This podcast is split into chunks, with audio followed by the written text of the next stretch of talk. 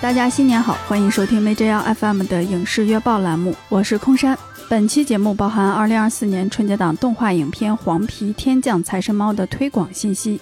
非常感谢黄皮天降财神猫的尝试，我认为这是一种体面的复古的合作方式，将纸媒时代的经典模式注入到播客领域。我们在一篇电影软文的诞生那期讨论过电影媒体能否摆脱软文，可能黄皮天降财神猫在播客领域的硬广投放能成为一个新的开始。需要告知听众，以下推广信息不影响 m a j FM 之后对影片的评论。这个世界不能没有猫。大圣归来出品方全新力作，魁拔导演监制动画电影《黄皮天降财神猫》，无惧 A 股惨淡，档期竞争毅然空降。我真是来人间种摇钱树的呀！当年大闹天宫光环之外，花果山宏大叙事边缘的起义军黄皮担当本片主角。在那场战争中，他被打成猫形，后被财神老祖救下。为了报恩，黄皮和五路猫咪分身下凡，决定种下摇钱树。然而，黄皮误入宠物医院，面对随时可能到来的绝育手术和遥远的种树目标，黄皮和五只猫咪开始了他们的旅程。不要被简单的剧情迷惑，黄皮天降财神猫敢以神经喜剧自称，用哲学、文学、艺术、音乐做梗，梗梗有亮点，笑中有真情。试图扣准各位的精神脉搏，并以各位的精神状态为创作对象，力求让您会心一笑或受到会心一击。龙舟里有广告，怎么看？呃，坐龙舟应该给我钱吧？我要是不坐龙舟，他们怎么收到广告费？妄想型精神病，给你钱？你知道大半的龙舟都赔钱吗？啊！深刻与童真总是并肩，欢笑与感慨往往同行。影片老少咸宜，无血腥、暴力等限制级画面，适合全年龄段观众自由组合观影。时长八十二分钟，为本届春节档八部新片中时长最短的影片，没有之一。数字二 D 版本发行，无需佩戴三 D 眼镜也可看清猫猫的柔软肚皮。保护膀胱，珍爱视力，守卫腰椎。推荐您考虑黄皮天降财神猫。全国上映没有分线，国语、粤语两种语言版本供您选择。影院五点一声道将为您带来话剧演员的国语方言。直接搞贩卖，烧什么香财神才能给钱？或 TVB 资深配音演员的岗位幽默。你们龙宫应该派钱啊，定係唔派錢啊？派，嗯，唔派。根据地域深度创作的台词，地道正宗，不敢敷衍。您还将欣赏到多元的音乐，太空摇滚与三弦民谣并存，唢呐、贝斯融合传统与现代。大年初一全国公映，《黄皮天降财神猫》诚邀您拖家带口前来观看，希望给大家新的一年带来财运。有这么一个人，有这么一个人，他走向远方，不知前途。路茫茫，他不想像他爷爷爹一样离家千里，空回。好的，以上是推广信息，就这么几句词儿，我录了好几遍。播报水平就是这样了啊！以下是月报的正式内容。为了喜迎全年最大档期，我们一改常态，先来做个春节档预测。最近几年春节档大概是双雄加黑马加儿童动画片加炮灰的格局。双雄有并肩的双雄，比如《满江红》和《流浪地球二》，还有拉开差距的双雄，比如《李焕英》和《唐探三》，中间差了十亿。黑马有大黑马，比如这个杀手不太冷静，二十六亿；还有小黑马，比如狙击手，前期排片很低，最后收了六亿。儿童动画片一般就是《熊出没》，今年还有《天降财神猫》，但《天降财神猫》那个气质，我觉得成年人应该也是目标受众。之前《满江红》那期我们提过，春节档家长带孩子看电影的需求是非常非常大的，而且通常是一家三四口一起来看。我怀疑这块的票房还没有彻底开发出来，应该还有增量空间。然后炮灰有无人在意的炮灰，比如《交换人生》和骂声稍多的炮灰，比如《四海》，其他的应该就是正常发挥了，当然也没剩几个了。现在春节档一般是初一拼票补排片、营销、题材和阵容。初一口碑一出，初二就是看口碑和档期适配度了。口碑不行的、不适合这个档期的，率先会被抛下。那么根据这个已有的经验，我大胆揣测，其实就是套公式了啊。今年二月双雄可能是热辣滚烫第二十条。当然，这建立在影片没大毛病的情况下，建立在有强烈戏剧冲突和能调动观众情绪的情况下。我觉得张艺谋可能比贾玲稳一点，贾玲可能比张艺谋更有个人情感的投入。黑马可能是姚太阳和红毯先生。看两个重要的指标：喜剧戏份占比和口碑。这两个指标都非常高的话，可能会成为大黑马；只有一个高或者两者只是稍微高些，可能就是小黑马。这两部电影目前预售比较低。其中，《姚太阳》改编自真实事件，讲述两位病患的爱情故事。我印象最深的是定档海报，男女主角在婚礼上相互拥抱着，其中男主角剃了光头，有一条很长的疤从面部延伸到了头皮没有头发的头皮上。我觉得，要是拿这个海报或者这个海报里面体现出的这种病痛的信息去春节档卖票，可能会劝退大批观众，属于大过年的不能承受之痛。但是后来的物料好像就比较突出爱情、青春和喜剧了。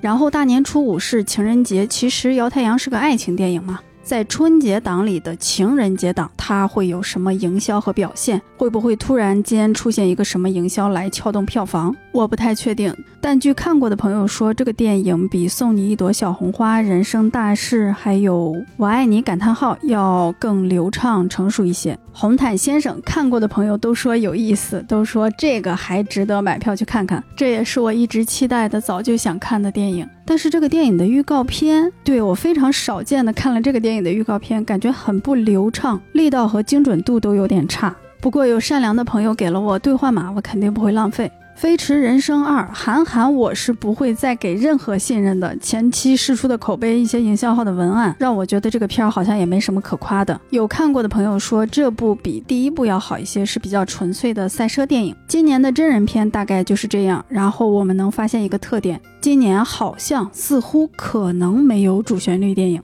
二三年的春节档有《流浪地球二》《无名》，二二年有《水门桥》《奇迹笨小孩》《狙击手》。今年的第二十条算主旋律吗？它讲的是正当防卫那条法律啊，感觉这个片名也有点吃亏。另外，今年真人片里好像没有重工业电影，都是当代都市时装片，像科幻、奇幻、古装、战争，通通都没有。之前说的古装战争巨制《敦煌英雄》没有出现，一度传闻要春节上映的《射雕英雄传》也没来。就导致今年春节档电影有点不够提气，感觉大家都是奔着以小博大来的，硬件上的吸引力整体不高。还有一个比较宏观的情况，绝大部分观众只会选择一部电影进行买票观看。如果电影的口碑、档期适配度差异比较大的话，那么电影之间的票房差距可能会进一步拉大。第一梯队遥遥领先，第二梯队望尘莫及。所以谁会是炮灰？谁会是口碑最差的那部？谁会是最不适合这个档期的电影？谁会是最后的赢家？所有的电影都能实现盈利吗？全年最大的档期是一场豪赌啊！当然，赌都是行业在赌，观众选择自己感兴趣、期待的就好。希望大家都能买到自己喜欢的电影，在舒适的观影环境里享受影片，以及真人片的时长还是比较惊人的，大家看之前做好准备。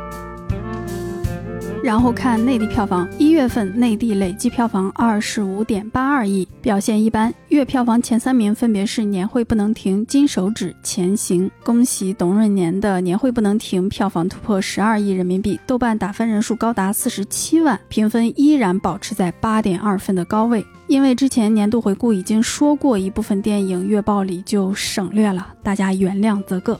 看一下香港地区一月份最卖座的，当然是《金手指》，累计票房已经突破四千一百万港币，成为去年年初《毒舌大壮》之后一年以来第一部破四千万的港产片。本片投资高达三亿五千万港币，仅次于《风林火山》和《明日战记》。内地票房五点五八亿，目前看还没有收回成本。香港一月份表现第二好的影片是《前行》，累计票房破千万港币。其他影片表现乏善可陈，《爆裂点》只卖了五百多万。旺卡和海王二都只有两千万出头，在外片中表现比较一般。台湾地区一月份霸榜的又是日本动画，来自东宝的《间谍过家家》，代号白，上映两周票房已经达到两千八百万台币。然后是《养蜂人》一千八百多万，《阿盖尔》一千四百多万。这些都不太重要啊，重要的是一月三十一日，马来西亚电影《复都青年》上映六十四天后，在台湾累计票房突破一亿台币。本片由金马影后李心洁首度担任监制，由制片转导演的王丽林执导，吴康仁等主演，讲述一对没有合法身份的兄弟的故事。去年入围第六十届金马奖，包括最佳男主角在内的七项大奖。吴康仁凭借此片斩获金马影帝。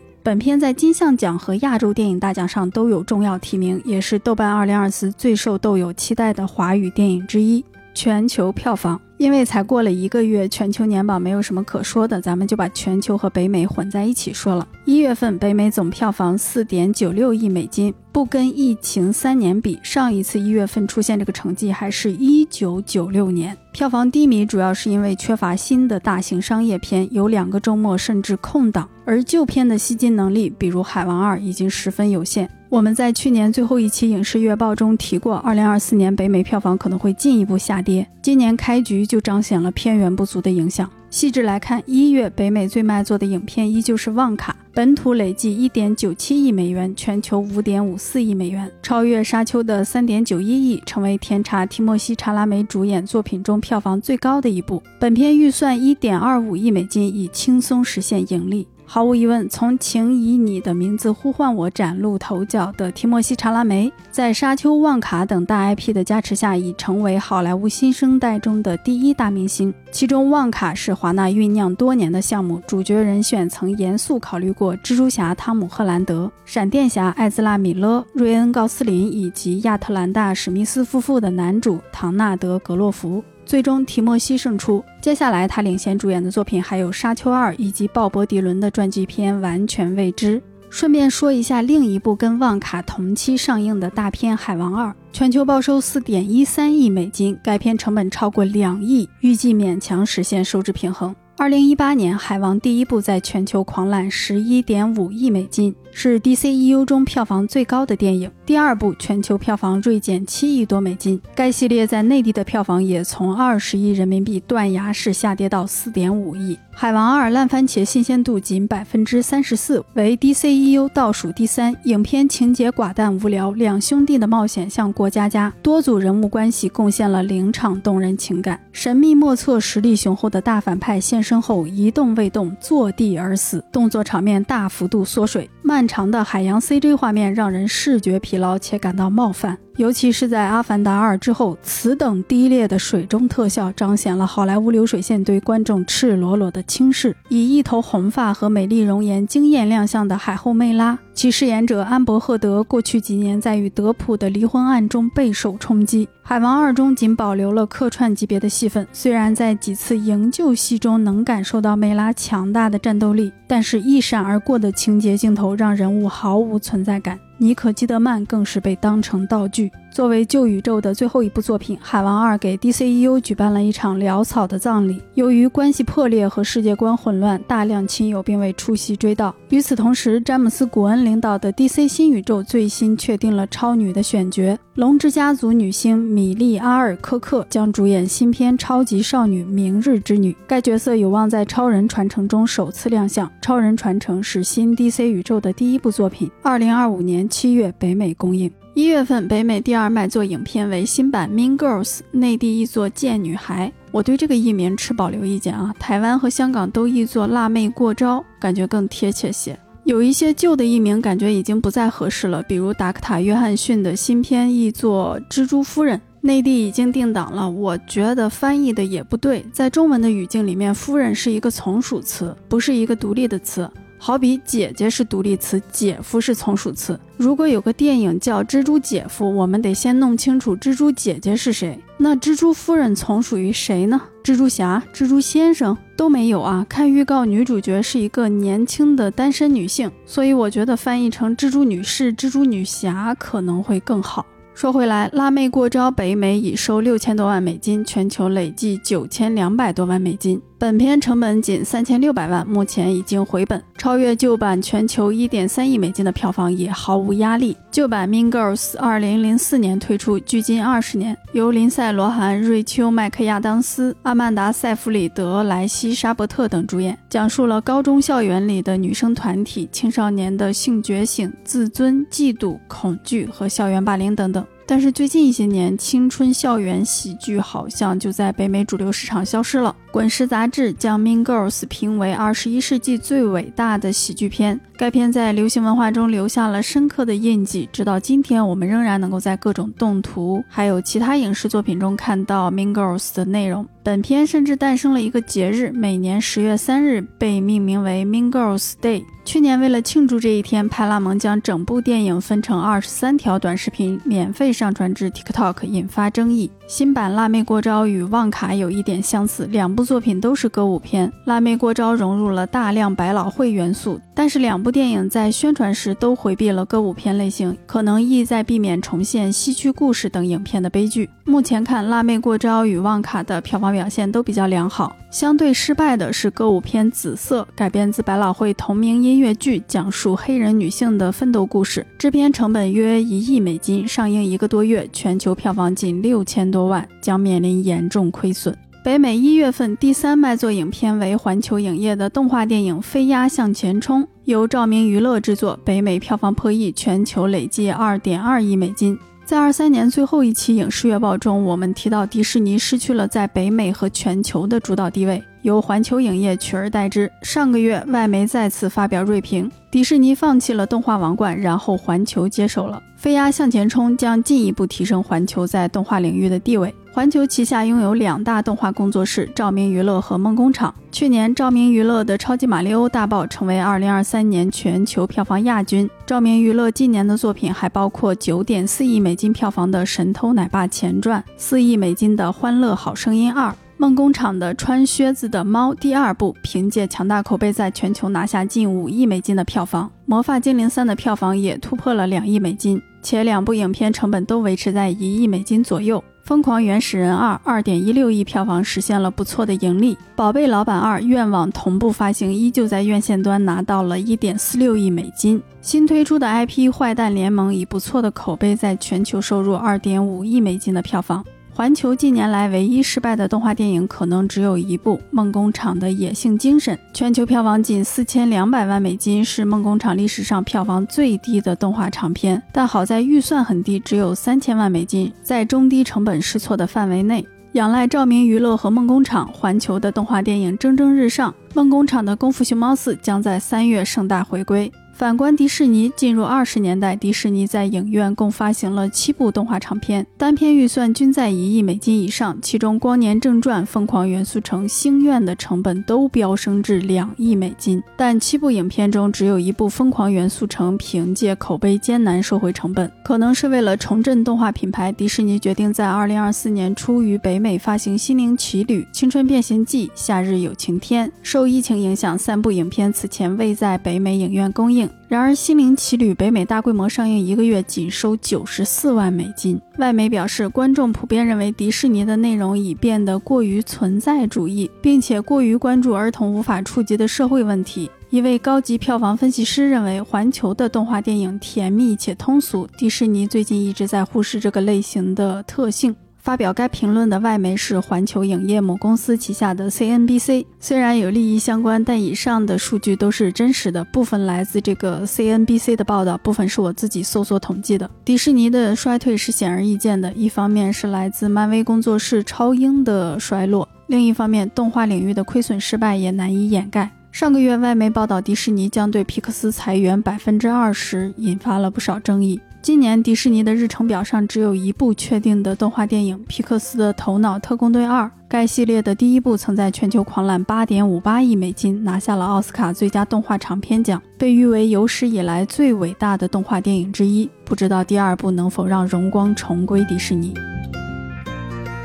其他值得关注的票房成绩。宫崎骏，你想活出怎样的人生？北美累计收入四千四百多万美金，成为北美影史票房第三高的日本动画电影，全球票房累计一点六五亿美金。十分期待本片在内地的表现。阿里已经拿下了内地的发行权。你想活出怎样的人生？能不能成为宫崎骏第四部破两亿美金的作品，就看各位了。哥斯拉负一点零，北美票房突破五千六百万美元，成为北美票房最高的日本真人片，而且也成为了北美日本影片票房榜的第二名，仅次于1998年的《精灵宝可梦：超梦的逆袭》。同时超越了《英雄寄生虫》，成为北美影史排名第三的非英语片。排在它前面的仅有《美丽人生》和《卧虎藏龙》。随着黑白版本的限量上映和奥斯卡提名的公布，哥斯拉本来非常有希望超越《美丽人生》的票房，但是这部电影已经光荣地离开了影院。外媒表示，东宝和传奇影业的《哥斯拉大战金刚二》即将开画，是哥斯拉负一点零结束公映的原因之一。谁是全球最卖座的演唱会电影或音乐纪录片，在一月份发生了反转和讨论。先是泰勒·斯威夫特世代巡回演唱会全球票房突破二点六一亿美元，大量媒体宣布该片超越迈克尔·杰克逊的纪录片《就是这样》，正式成为影史最卖座的演唱会电影。然后，北美票房统计网站突然更新，就是这样的全球总票房，将中国内地的六百八十万美元统计其中，使该片票房增至二点六七亿美元，继续掌控该类型的全球最高票房纪录。刚去看了一下，这个网站还没有实时更新美美时代巡演的内地票房，而且该片在部分市场仍有票房增长，目前跟第一名仅差六百万美元，还是有希望刷新纪录的。爱马斯通《可怜的东西》走势惊人，全球已收六千八百多万美金，对于一部 R 级艺术片来说十分难得。预计奥斯卡颁奖礼上的曝光将助推该片登陆更多市场，冲击一亿美金全球票房。看下韩国，，2024年第一个月票房最高的竟然又是一部动画片，来自美国迪士尼的《星愿》，单月135万观影人次，险胜《外星家人2》。但是进入二月，《外星家人2》以微弱优势领先，目前以138万累计观影人次位列2024韩国票房榜第一。这个电影我们也说过很多次了，韩国道士跟外星人打架的一个时空穿越片。当年第一部上映，累计观影人次一百五十万，韩国媒体形容为票房灾难，因为第一部净制作成本为三百三十亿韩元，损益点高达七百三十万人次。第二部就更贵了，净成本三百七十亿韩元，约两亿人民币，损益点肯定比第一部高，恐怕也是回不了本儿。但我真的太想看了，至今记得第一部里面道士跟外星人的激战，把一张定身符贴到了外星人的腿上，外星人竟然就真的迈不动腿了。还有如来神掌跟激光射线的对打，太开心了，就爱看这个。首尔之春累计观影人次已突破一千三百万，这是二零二三年韩国票房冠军，位列韩国影史票房榜第九位。二月七日上线数字平台。韩国历史战争片《陆良海战》没有创造票房佳绩，累计观影人次仅四百五十六万。该片损益平衡点至少为七百二十万观影人次，目前亏损严重，已于一月三十日流出资源。面对惨淡的票房市场，韩国政府正与电影行业商讨延长窗口期的问题，预计本月会有结果。韩国电影行业非常有代表性，全球人均观影次数最高的国家，过去一年票房市场面临重重失败，而网飞等流媒体平台又让韩国电影聚集在全球大放异彩。韩国未来怎么走，对世界电影行业来说都很有参考意义。公司动态：万达电影出现重大人事变动，制片人陈芷希出任万达电影董事长，管理旗下所有业务。陈芷希现年四十一岁，来自如意影业，曾操盘《你好，李焕英》《唐人街探案》《独行月球》《送你一朵小红花》等大热项目，有“百亿制片人”的称号。业内普遍认为他眼光精准，了解市场，同时是少有的能纵横产业上下游、连接项目开发、制作、宣传、发行的全能人才。陈芷希同时也是曝光度很高、大众较为熟悉的幕后从业者。她曾在社交平台与粉丝、观众有过多次激烈的交流。执掌万达电影，使她成为近半个世纪以来中国首位拥有如此高话语权和资源调动能力的女性从业者。回溯背景，去年七月和十二月，经过两轮交易，在二零二三年持续走钢丝的王健林失去了对万达电影的控制权。中国如意成为万达电影最大股东，控股百分之二十。陈芷希此前正是中国如意的执行总裁。如意影业在二零一五年后，伴随内地市场的爆发而声名鹊起。早期主控作品有《致青春二》《三生三世十里桃花》《夏有乔木》《仰望天堂》等言情小说改编电影。后来，创始人柯立明招募陈芷溪加盟如意，与韩延、大鹏等影人建立了深度合作，使如意影业屡攀高峰。如意旗下还有这个“如”是儒家的“儒”啊。如意旗下还有一款名为“南瓜电影”的 APP，试图打造自有流媒体平台。港股上市的中国如意和 A 股上市的万达电影联手，有可能对内地产业格局造成不小的影响。万达电影在发行、院线、影院等方面补足了如意下游的空白，而如意在上游的开发能力有望帮助万达电影重焕生机。乐视退场，华谊掉队，博纳亏损，光线是猫眼的大股东，如意是万达的大股东。民营电影企业的未来是否必须走向强强联合，必须走向全产业链布局，引人深思。当然，中影、华夏和四大译制片厂等国企在引进、发行译制外片方面的特有资格，使民营企业不可能真正拥有全产业链布局。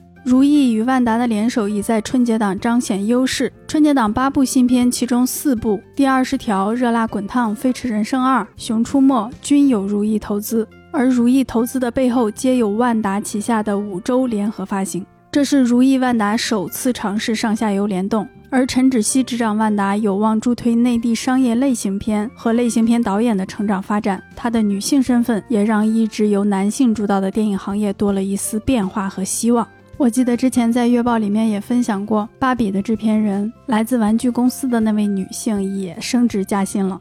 综艺报道，博纳影业于二零二三年底与好莱坞 TSG 娱乐公司签约，将在未来八年中参投多部好莱坞电影，并已成为《阿凡达三：死侍三》的新投资者。此前，博纳就通过 TSG 参投过《火星救援》《独立日二》《马戏之王》《星球崛起三》《异形契约》等片，资金规模超过两亿美金。博纳还是好莱坞往事的投资者之一。本片因一些原因未能在内地公映。二零二二年十二月，博纳总裁于东在海南岛国际电影节的论坛上说：“这些年，美国电影更多的是科幻英雄、动漫英雄，这些跟今天的中国电影观影习惯已经渐行渐远。我们更希望在银幕上看到中国人的故事、中国人的情感。”两者也有一个共同的特点，就是我们在现代技术上的应用上面能够超越它，甚至能够比它做得更接地气、更接近中国的人文。他当时表示期待《流浪地球二》超越《阿凡达二》。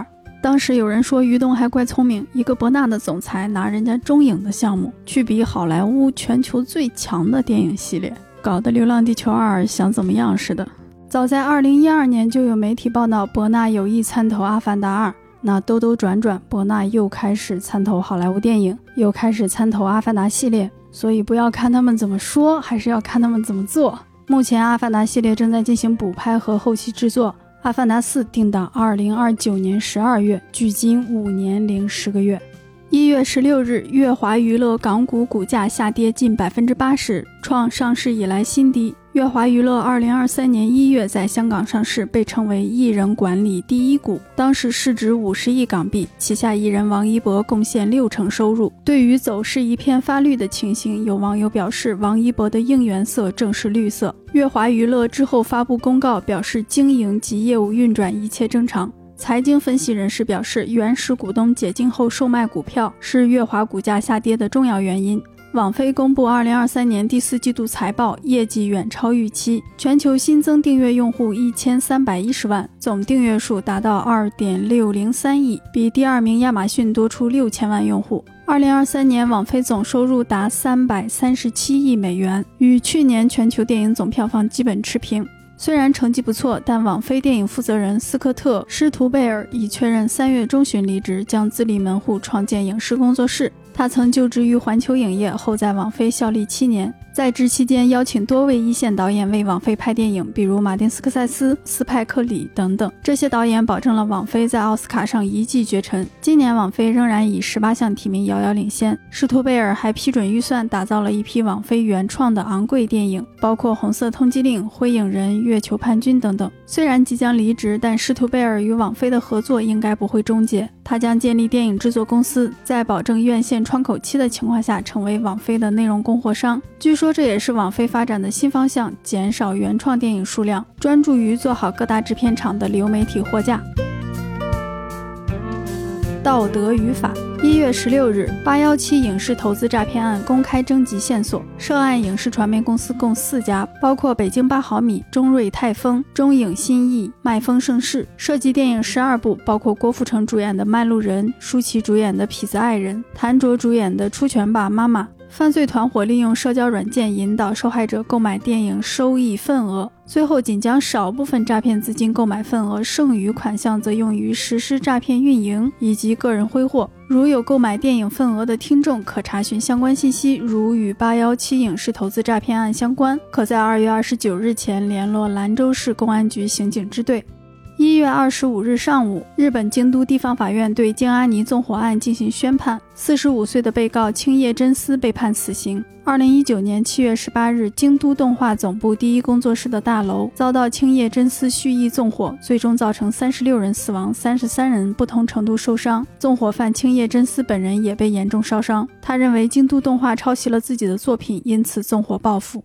一月十二日，韩国文艺工作者组织为死者李善均召开记者会，并发表声明。两千多位韩国影视工作者参会。导演奉俊昊表示，敦促有关方彻查警方在保密工作上有无问题，过程是否合法，质问媒体所做报道是否真的出于维护大众知情权，是否违背新闻道德。尤其 KBS 何以能将死者生前私人对话的录音公之于众，且该录音与案件无关。回顾一下整个悲剧，去年十月，仁川警察厅宣布正在调查一宗八人涉毒案，其中一位嫌疑人是四十多岁的电影明星。当天，大量媒体迅速跟进，并公布了多个指向某位嫌疑人身份的信息。大众迅速将涉毒者锁定为李善均。次日，李善均方表示配合调查，并透露李善均不断遭到其他涉案人员的勒索和恐吓。此后两个月内，警方三次对李善均进行毒品摄入检查。包括常规的药检、一百多段头发的检测、腋毛检测，结果均为阴性。这证明至少八个月内李善均没有摄入任何毒品。警方还曾尝试检测李善均的腿毛，在三次阴性结果出炉后，依然对李善均进行了长达十九小时的通宵问话调查。李善均在调查期间表示，自己受到了娱乐场所的蒙骗，不知道对方给自己的东西里含有毒品。但警方在李善均被勒索、李善均受蒙骗的案件上没有什么调查。李善均的律师曾多次强烈要求警方保密相关的传唤调查日期，避免当事人持续曝光在镜头之下，但被警方拒绝。十二月二十六日下午，李善均向警察厅提交申请，要求使用测谎仪证明自己的清白。第二天上午十点半左右，李善均被发现晕倒在车内，疑似烧炭自杀。李善均去世时四十八岁，代表作品包括《寄生虫》《王者制造》《我的大叔》等。他曾凭借动作惊悚片《走到尽头》拿下韩国百想艺术大赏影帝。一月三十日，史航发长文再次回应性骚扰风波。他表示，已经在去年六月十二日向法院提起诉讼，并通过法律途径知晓部分控诉者的身份。他称，与其中两位女性曾是男女朋友关系，并晒出部分疑似情侣聊天的聊天记录。当天，当事人小莫发长文回应，表示聊天记录属实，但他与史航并非男女朋友关系。史航仅把他视为果儿，并在人际圈营造出这个果儿有主的氛围，且通过 PUA 的方式对他进行情感玩弄。小莫认为自己非常愚蠢、浅薄、虚荣，但这不意味着大众应该宽宥另一方。他说：“真的永远假不了。”一月十七日，《仙剑四》开播当天，《仙剑四》官微宣布演员阵容：鞠婧祎、陈哲远频繁。稍后，鞠婧祎工作室发文称，《仙剑四》剧方违约，合同中约定鞠婧祎的署名方式为单幅字幕，且位列所有演员署名第一位。陈哲远方则回应，合同中约定采用男女一号角色署名排名顺序交替在前，并注明排名不分先后进行角色署名。次日，于正新剧《五福临门》发布旋转番位，目前《仙剑四》已完结，豆瓣评分四点二，暂无相关演员起诉《仙剑四》剧方的报道，剧方也未公开回应番位问题。其他消息：一月份香港文艺界最受关注的事件，莫过于艺发局停止资助香港剧协颁奖礼。艺发局全称香港艺术发展局，是一个政府机构，每年都要拨款资助本地艺术团体和活动。香港戏剧协会是一个行业工会，历史悠久。每年最大的活动是香港舞台剧颁奖礼，这个颁奖礼一直由艺发局资助，由康文署提供场地。而今年艺发局两度发函宣布停止资助，康文署也拒绝提供场地。艺发局在信中表示，上一届颁奖礼协会邀请当时充满新闻话题的时事漫画家及前港台记者担任嘉宾，且台上两位主持人以虹桥红线为话题，意有所指，语带双关。艺发局说，以此种手法引起公众媒体注意及制造社会话题，不能苟同。这届颁奖礼一些不寻常做法，间接或直接对艺发局的声誉造成损害或不利影响。经审视直播录像，审慎考虑后，决定扣减该项目最后一期资助，并以竞争激烈、资源有限为由，不再资助新一届颁奖礼。香港剧协十九日举行记者会，逐点反驳。现场的桌布上写着：“再三要求艺发局澄清对巨协之指控。”巨协会长冯德禄说：“我们自己都有声誉，我们自己都有尊严，不可以你中意说什么就是什么。”他又表示，每届举办颁奖礼都会担心得奖者发表的感想，但从业者明知道不会发达，仍然投身艺术。一些人甚至依靠父母资助。他们在得奖时说出感想及人生的盼望，怎么会是踩线呢？他同时认为，如果真的有底线，政府应当坦白告知，不介意你讲到明，我们有生存之道。巨蟹外务秘书庄梅岩表示，巨蟹奉公守法，光明正大，没有什么不可以摆上台讲。关于红线的说法，庄梅岩讽刺易发局的工作人员想象力比创作人还丰富。现任艺发局主席、立法会议员霍启刚被媒体围堵，但他表示细节不清楚。目前艺发局没有新的公开的回应。剧协决定无论如何一定会举办第三十二届香港舞台剧颁奖典礼。经过讨论，暂不接受捐赠，而是以义卖纪念品的方式来筹款。颁奖典礼将在四月到五月举办。关于舞台剧，还有一个二月的新动态，在此一并分享。香港演艺学院以制作安排变动为由，取消了一个无政府主义者的意外死亡的全部演出场次。这是学院学生们的毕业演出，学生们已经筹备排演了五个多月。有学生在社交媒体发问：“我们做错了什么？”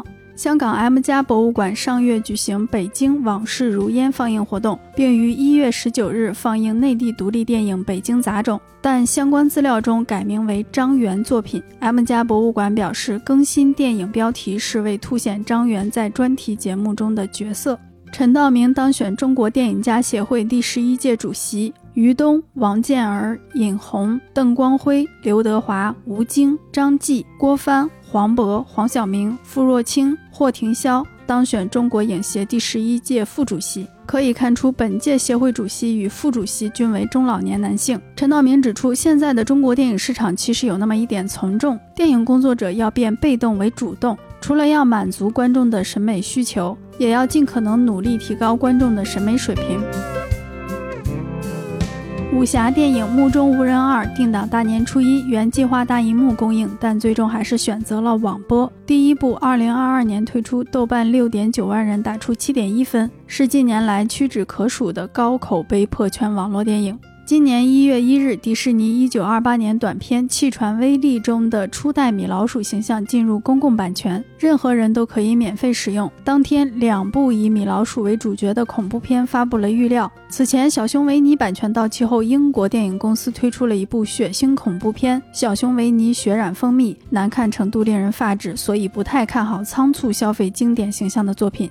甄子丹将主演电影版《功夫》，改编自七十年代同名西部冒险剧集。大卫·雷奇担任制片人，并有望执导。大卫·雷奇就是《子弹列车》和《极速追杀》的导演。原版剧集讲的是一个中美混血的孤儿在少林寺练成武功之后，前往美国西部寻找亲人的故事。继《基督最后的诱惑》，马丁·斯科塞斯将拍摄新一部耶稣题材电影，剧本已经完成，预计片长八十分钟。影片改编自远藤周作的《耶稣的一生》，计划今年开拍。马丁之前的《沉默》也是远藤周作的作品。马丁之前还拍过《基督最后的诱惑》，引发了巨大争议。在美国，有天主教成员对影院发动恐怖袭击，马丁本人受到了大量死亡威胁。直到2020年，新加坡还要求网飞在本国流媒体服务中删除《基督最后的诱惑》。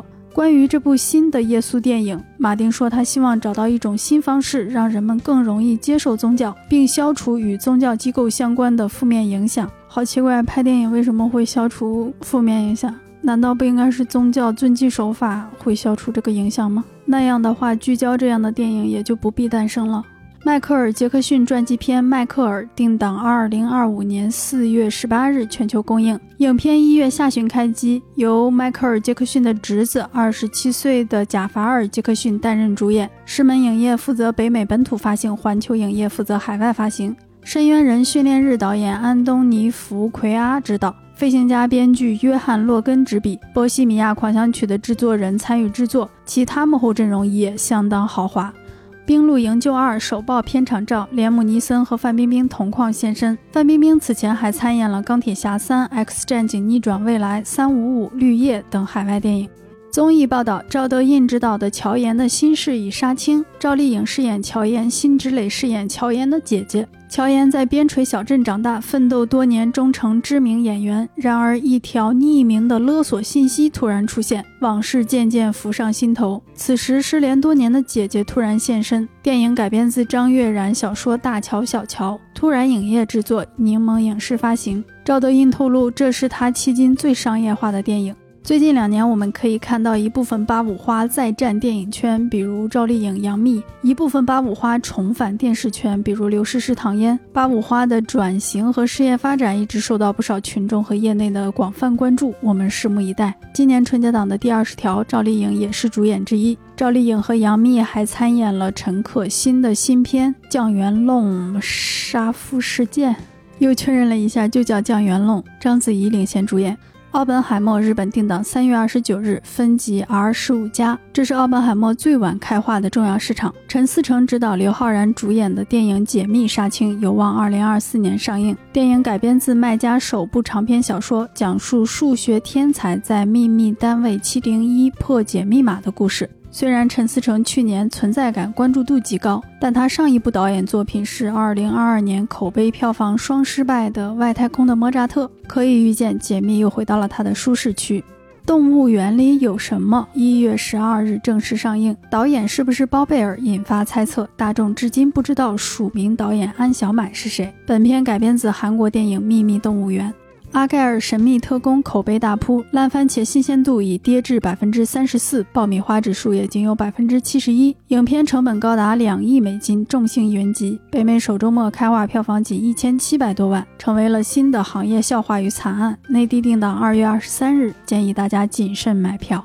一月初，《怪奇物语》第五季，也就是最终季正式开拍。一月底，科幻惊悚剧《人生切割术》第二季开拍，杨紫琼、关继威、吴彦祖参演的《西游 A B C》被砍，不会续订第二季。本剧又名《美国出生的中国人》。